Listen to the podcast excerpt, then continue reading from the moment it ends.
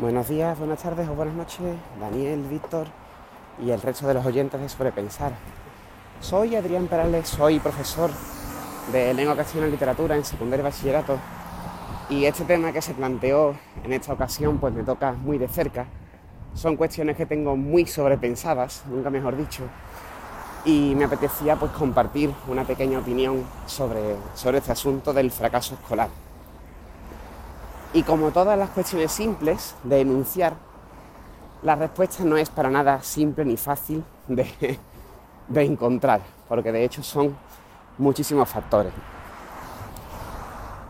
Con respecto a la visión de, de Víctor, por suerte, por suerte, el sistema cada vez se va adaptando más y va entendiendo que no todo el mundo tiene que llegar a esas, cuotas, digamos, a esos objetivos medibles del mismo modo.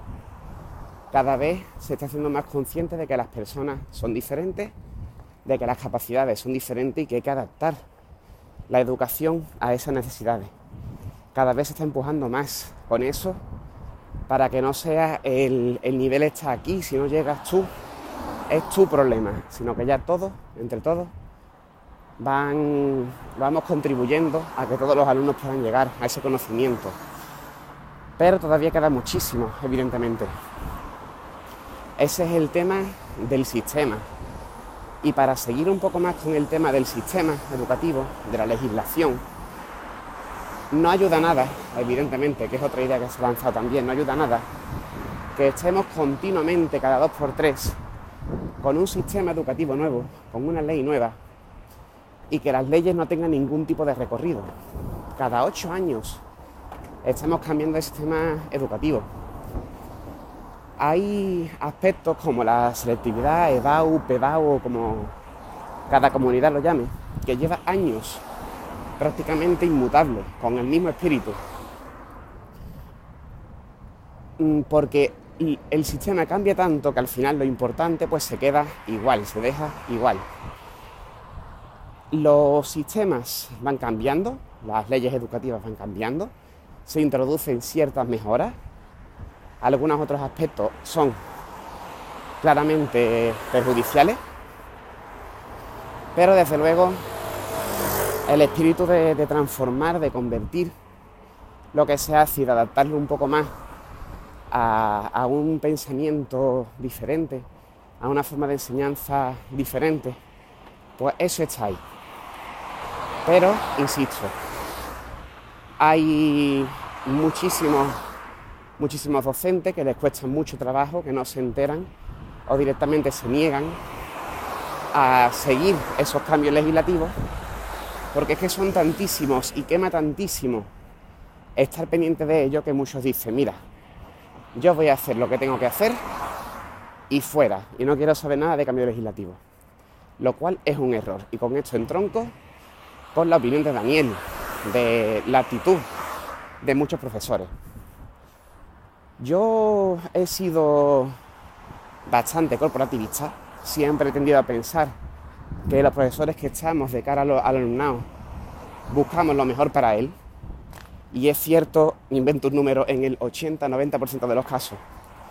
Pero sí que es verdad que hay un número bastante grande de docentes que, como bien contaba Daniel, pues piden un trabajo y afean si el trabajo no tiene ciertos estándares.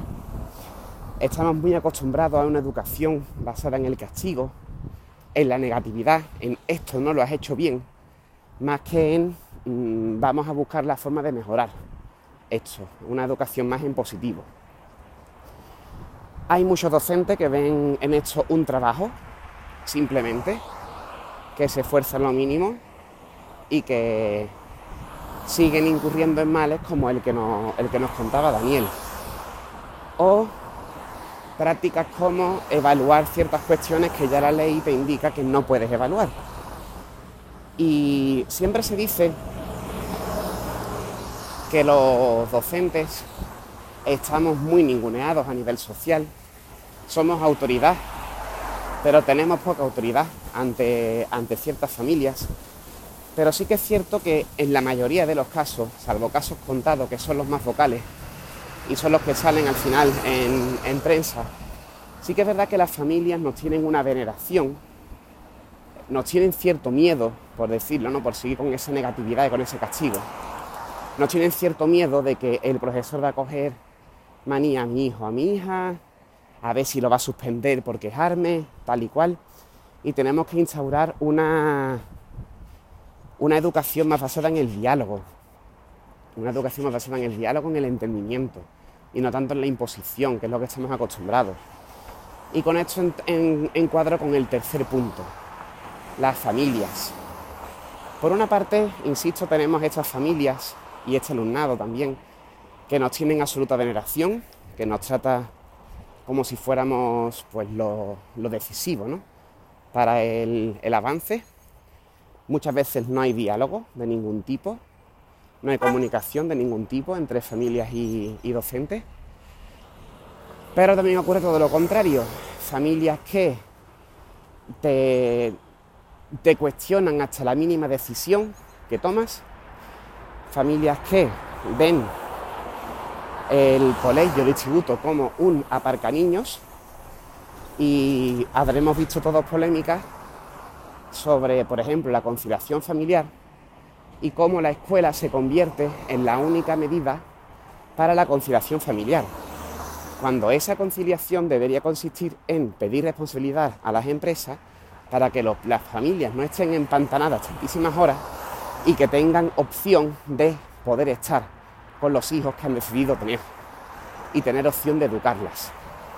Más que vamos a fastidiar, vamos a intentar empeorar las condiciones de los profesores, que ya bastante fastidiados estamos, con otro punto importante, tantísima burocracia, porque cada vez el sistema está más burocratizado, con una cantidad de papeleo que luego nadie lee, porque me consta que nadie lee que eso es así, eso es algo que está ocurriendo. Que hay mucho papeleo que nos piden y que nadie lee.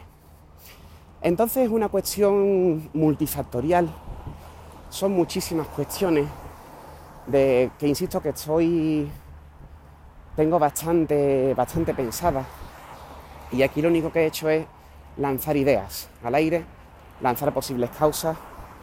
Y cuando volviendo a la premisa inicial del fracaso escolar cuando te encuentras un sistema que no sabe, eh, cambia tantísimo, mejor dicho, cambia tantísimo que no se termina de implantar bien. Cuando te encuentras un sistema que le pide tantísimo a los profesores en cuanto a papeleo, tanto que nos quita tiempo de programar las clases. Cuando te encuentras un profesorado que va a la mínima, no se preocupa de muchos alumnos, exige tantísimo, como contaba Daniel, que al final son los padres quienes hacen los trabajos cuando te encuentras a unas familias que o bien tienen una veneración absoluta, un respeto, un miedo absoluto a los profesores, que no se atreven a chistar, o todo lo contrario, o ven el colegio como un aparcaniño y no le dan la mínima importancia a la educación.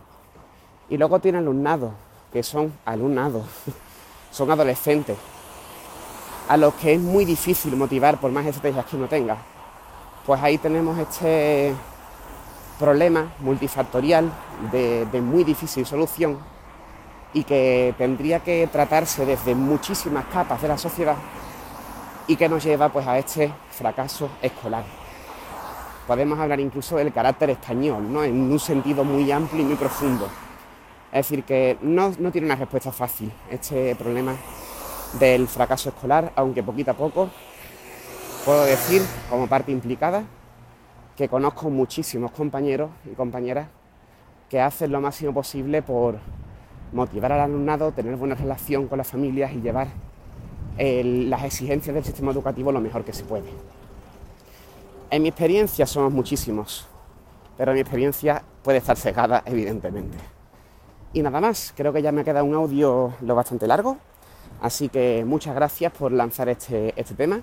Estaré encantado de si algún otro oyente tiene curiosidad por alguno de los puntos que he lanzado aquí, pues ponerme en contacto con quien haga falta. Tengo medios de contacto en adrianperales.com barra yo, perdón por, el, por la publicidad. Y nada más, un saludo y hasta otra.